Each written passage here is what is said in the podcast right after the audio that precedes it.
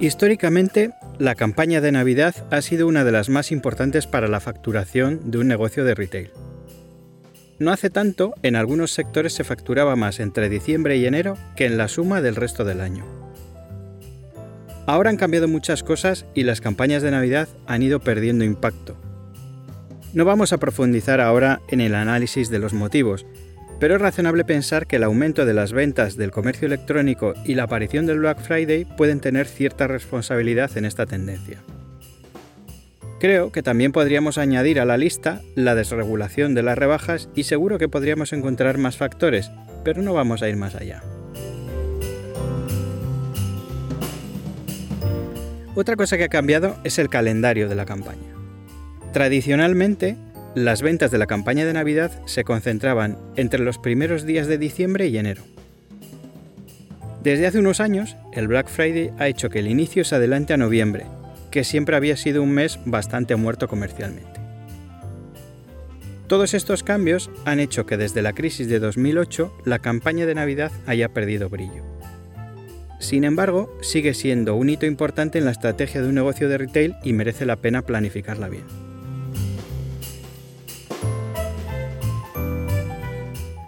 Este año en el que todo está siendo imprevisible, podemos anticipar que también la campaña de Navidad será muy diferente a las anteriores. Por eso, hoy quiero compartir datos y valoraciones con la intención de que sirvan para que los comerciantes y los gestores de las áreas comerciales tomen las decisiones que consideren más adecuadas de cara a la campaña de Navidad.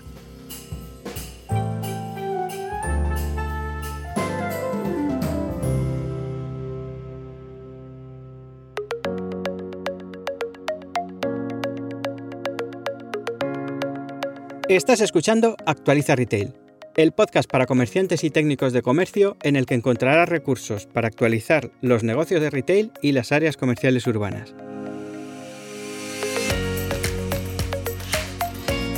En los próximos minutos te acercaré los métodos y las estrategias de las grandes empresas de retail adaptadas a la realidad del comercio local para mejorar la conexión con los clientes y aumentar las ventas.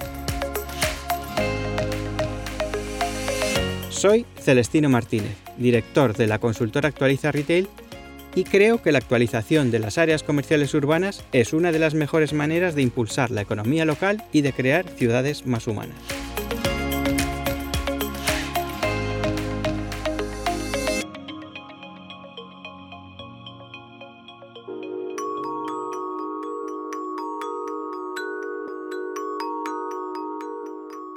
Bienvenido retailer a un nuevo episodio de Actualiza Retail. Como te contaba en el episodio anterior, quiero probar nuevos formatos y hoy estreno otro distinto. Si has escuchado alguno de los episodios anteriores, habrás comprobado que muchos episodios son monográficos centrados en un tema.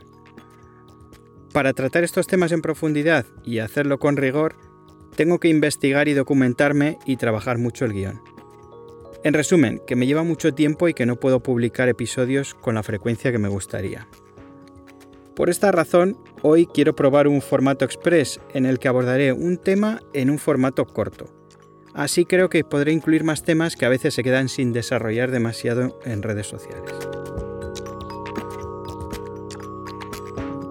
Si escuchaste el episodio anterior, ya sabrás que los episodios de esta temporada están patrocinados por Bolsalea, que es una empresa especializada en confeccionar y personalizar embalaje sostenible. En Bolsalea hacen bolsas, guardatrajes y fundas a medida, y casi todos sus productos se fabrican en España. Con Bolsalea, tus bolsas pueden ser uno de tus mejores soportes publicitarios porque tus clientes las llevarán consigo y las reutilizarán. Tus próximas bolsas podrán ser de materiales tan sostenibles como el algodón, el papel reciclado o el yute y estarán personalizadas con tintas ecológicas que son aptas para la alimentación. Y el presupuesto no será un problema porque en Bolsalea trabajan con empresas de retail de todos los tamaños, desde pequeñas tiendas de barrio hasta las marcas más grandes y conocidas. Si quieres saber cómo van a ser tus próximas bolsas y guardatrajes, visita bolsalea.com. Bien, pues una vez agradecido el apoyo del patrocinador, vamos con el episodio de hoy en el que compartiré datos y valoraciones con la intención de que sirvan para que los comerciantes y los gestores de las áreas comerciales tomen las decisiones que consideren más adecuadas respecto a la campaña de Navidad.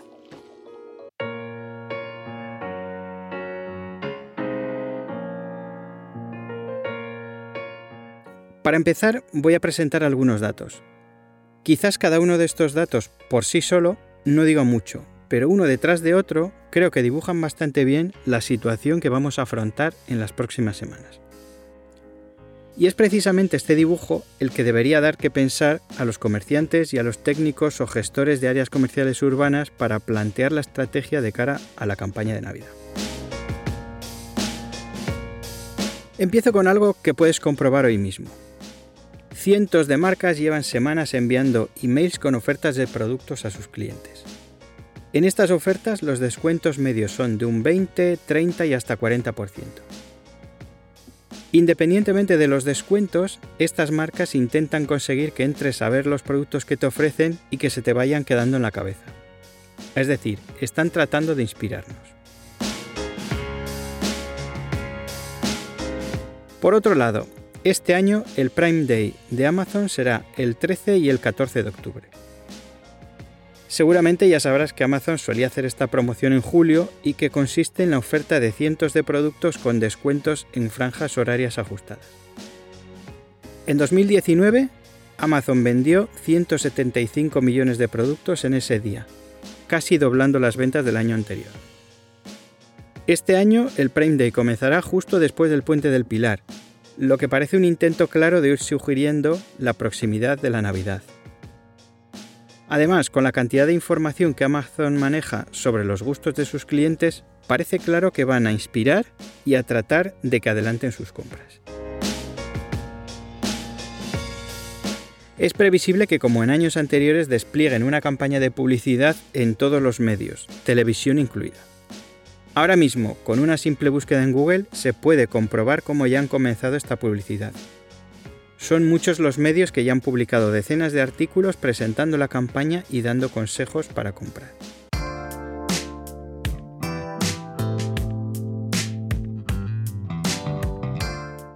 Otra fecha que vamos teniendo en cuenta es el 11 de noviembre.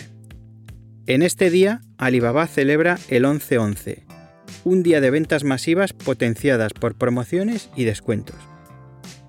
Esta fecha, que comenzó siendo la celebración china del Día del Soltero, se está adoptando en todo el mundo y las cifras globales son mareantes. En 2019, el grupo Alibaba despachó 1.300 millones de pedidos y creció un 26% sobre el año anterior. El grupo, que en España opera como AliExpress, ya no es un operador para aventureros y ha multiplicado sus clientes en los últimos meses. En 2019 facturó más de 2.000 millones de euros en España. El Black Friday es otro acontecimiento comercial de las próximas semanas y este año será el 27 de noviembre. Aunque no lleva mucho tiempo con nosotros, es una promoción que ha calado y son muchas las marcas y los comercios que presentan ofertas especiales a sus clientes en esa campaña. Uno de los síntomas de este éxito, especialmente en las ventas online, son las dificultades que tienen estas marcas para procesar y entregar los pedidos. Por eso se espera que cientos de compañías adelanten este año el inicio de la campaña y lo alarguen para no concentrar la actividad en una fecha. Así esperan evitar los problemas logísticos de otros años y pagar menos por la publicidad. Se espera que esta estrategia la sigan principalmente los operadores online, pero seguramente serán muchas las marcas de todo tipo que hagan lo mismo. Así van a tratar de atraer clientes durante más tiempo e intentarán dar salida a los stocks acumulados en estos meses.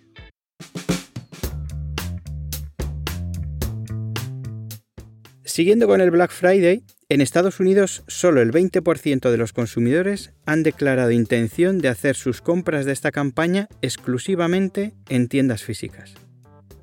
Mientras tanto, algo más del 30% harán la mayoría de sus compras online. Esta es otra de las tendencias que el COVID ha acelerado, porque el desvío de actividad de las tiendas físicas al online en el Black Friday se estaba consolidando en los últimos años.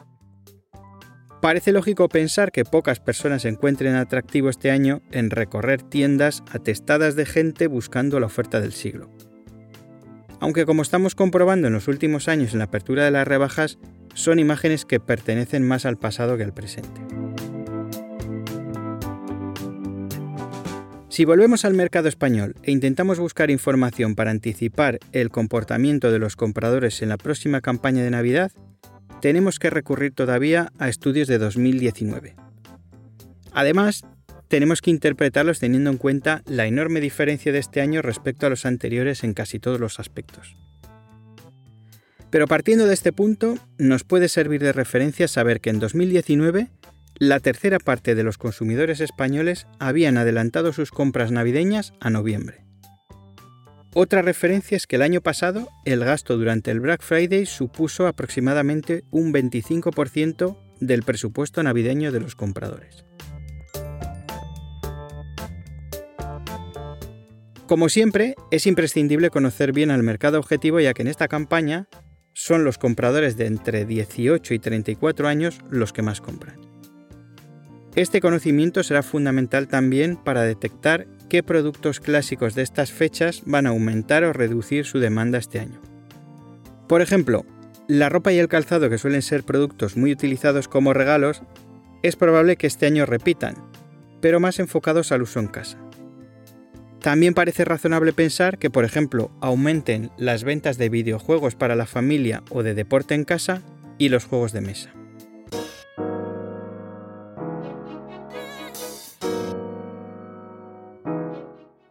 Con este panorama, el reto de las tiendas físicas y de las áreas comerciales urbanas a las que pertenecen va a ser múltiple y requerirá de una estrategia distinta a la de años anteriores.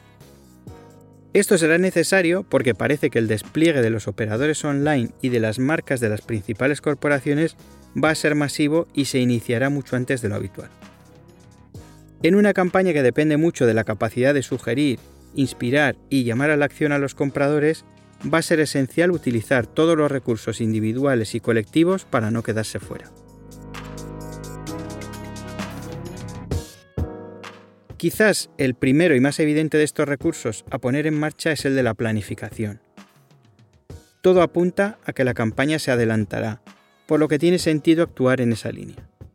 Las luces, los escaparates navideños, la animación en las calles, la mayoría de los elementos que construyen la atmósfera navideña debieran utilizarse de manera anticipada para enviar la señal de que el comercio local también está preparado.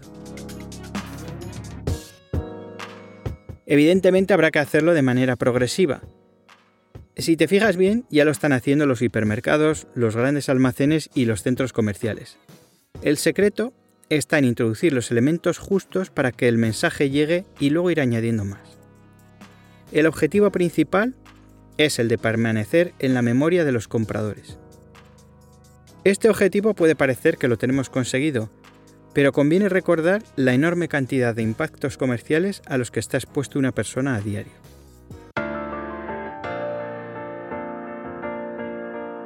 Antes recomendaba poner en marcha ciertas acciones para comunicar que la Navidad se acerca y que nosotros estamos aquí para ayudarte a prepararla. Es un mensaje importante pero en estos momentos no sirve de nada si no podemos añadir a este mensaje las garantías de seguridad que faciliten las visitas al área comercial urbana y a sus tiendas. Así que cada uno tendrá que recopilar las medidas que se están tomando ya y decidir si hay que tomar medidas adicionales. Como decía en el episodio en el que hablaba sobre cómo preparar las tiendas para una nueva oleada, he detectado cierta relajación en la aplicación de estas medidas en algunos comercios. Por lo tanto, es importante que los clientes reciban el mensaje de que la seguridad está fuera de duda y luego hacer lo posible para que todos cumplan las medidas. Bastan unos pocos casos en los que no sea así para que los clientes desconfíen. Otra acción imprescindible es la revisión y mejora de los canales de contacto con los clientes. El objetivo básico es que quien te busque te encuentre, también que conozca fácilmente qué productos le ofreces, si tienes servicios que le convengan, cuáles son los horarios y toda la información que despeje las dudas ante una posible visita. Es curioso que hay muchas miras puestas en todo tipo de recursos digitales y al mismo tiempo hay una gran cantidad de páginas de Google My Business desatendidas, desactualizadas e infrautilizadas. Hoy en día es imprescindible que un negocio de retail tenga esta página cuidada y actualizada porque es su mejor presentación cuando una persona hace una búsqueda en local. Como decía en el episodio sobre los motivos por los que un cliente no entra en una tienda, Muchos compradores planifican sus compras desde sus casas y pueden descartar los negocios que no les den garantías de tener lo que buscan. Pero no todo es Google My Business. Un canal de WhatsApp, un número de teléfono, un perfil de redes sociales o la sección de contacto de una página web también son canales de relación con el cliente y deben ser fáciles de encontrar.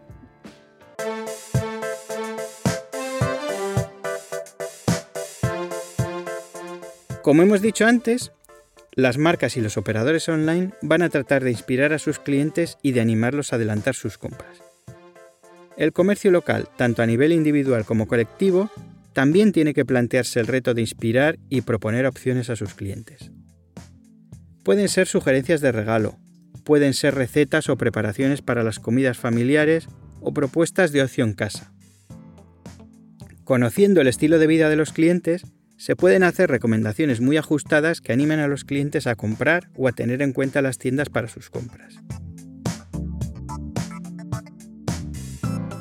Dentro del capítulo de la inspiración es muy importante la ambientación, porque las compras para Navidad tienen un componente emocional muy alto. En este capítulo de la ambientación entran desde el alumbrado de las calles, las instalaciones específicas como pistas de patinaje o ludotecas, las decoraciones de los escaparates y las aceras y otros elementos habituales en estos días. Como observarás, algunos de estos elementos dependen de quien gestiona el área comercial y otros dependen de cada uno de los comercios de ese área. Es importante que todos los que participan sean conscientes de su papel. Si el cliente no encuentra atractiva la oferta integral del área, se subirá al coche junto a su familia y se desplazará a otra ciudad o un centro comercial. En ese momento, todos los integrantes del área comercial habrán perdido una de las mejores oportunidades de venta de todo el año.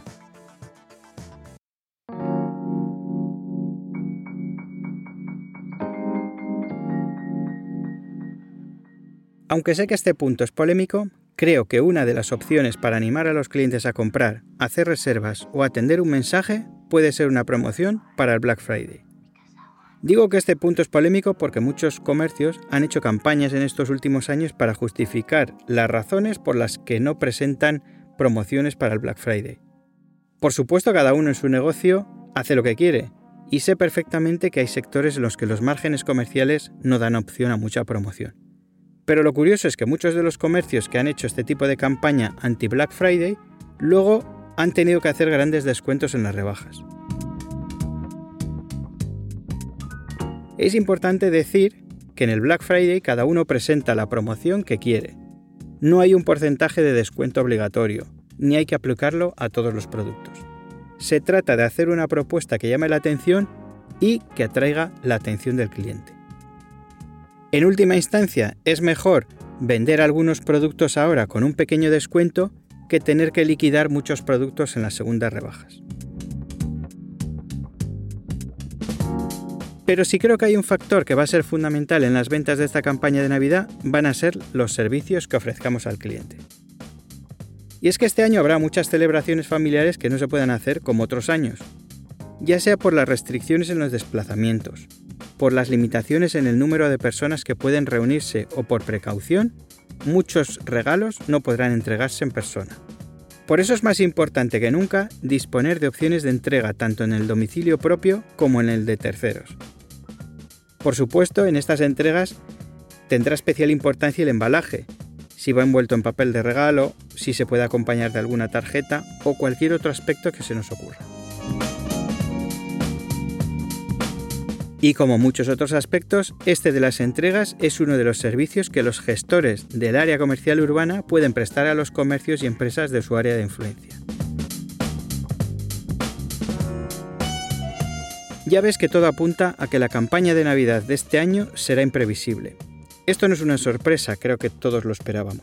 Sin embargo, me parece fundamental tener argumentos para tomar decisiones en lugar de resignarnos a no hacer nada o esperar a que sea demasiado tarde.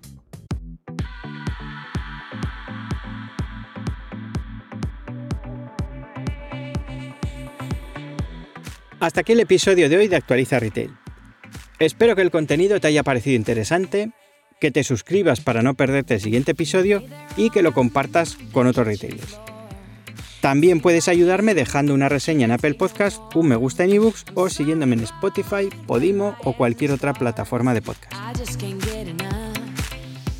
Si quieres que imparta un webinar o un taller para tu evento o institución o quieres información sobre los nuevos programas de actualización de áreas comerciales urbanas, puedes contactar conmigo a través de mi web personal celestinomartinez.com. También puedes profundizar en la información que he presentado en este episodio visitando mi blog desde el enlace incluido en las notas del programa. Nada más por hoy. Más recursos para actualizar los negocios de retail y las áreas comerciales urbanas en el próximo episodio. Hasta pronto, retailer.